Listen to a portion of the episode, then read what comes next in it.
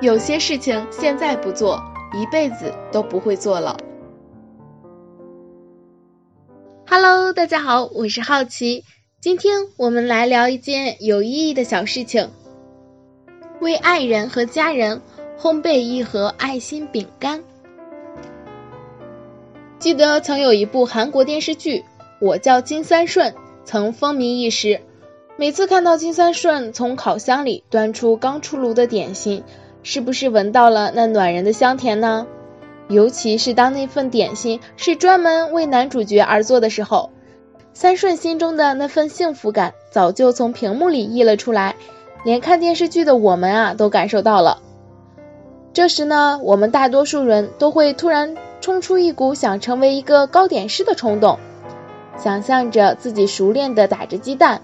麻利的和好面粉，做出各种精致的造型，什么小动物、小植物的团，或者桃心，或者多角星，好不心灵手巧呢。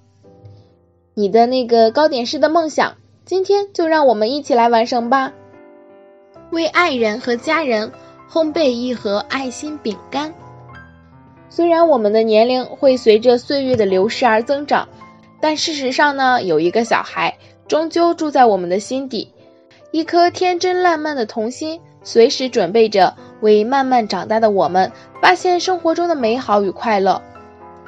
在制作点心的过程中，要制作什么样的口味，捏出什么样的造型，使用何种斑斓的色彩，都由你自己去决定。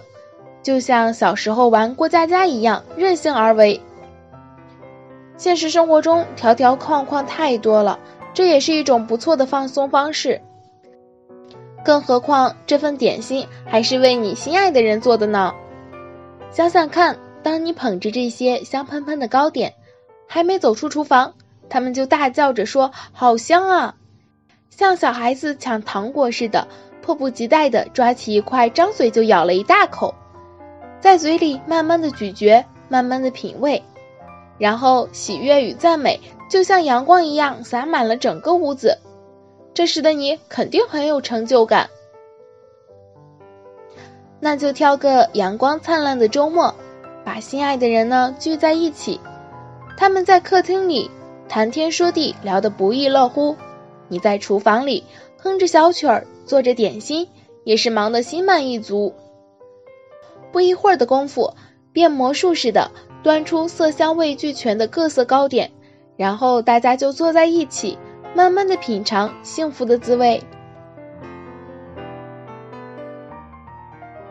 我是好奇，让我们一起期待下一件有意义的小事情吧，拜拜。